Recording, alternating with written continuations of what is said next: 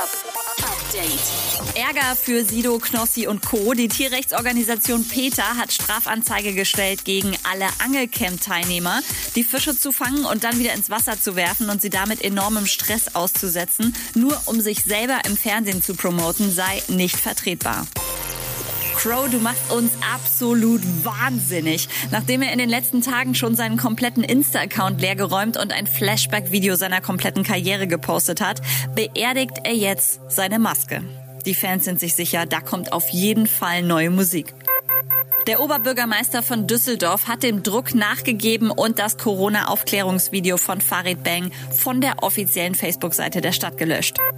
Und Lewis Hamilton zeigt endlich seine Rap-Skills. Zwei Jahre nach dem Release von Christina Aguileras Song Pipe gibt er zu, der Typ, der da in dem Song rappt, das bin ich.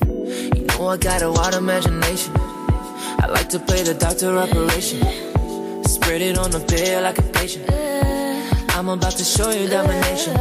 Update mit Claudi on Air. Jetzt auch als Podcast. Für tägliche News in deinem Podcast-Player. Abonniere I Love Music Update.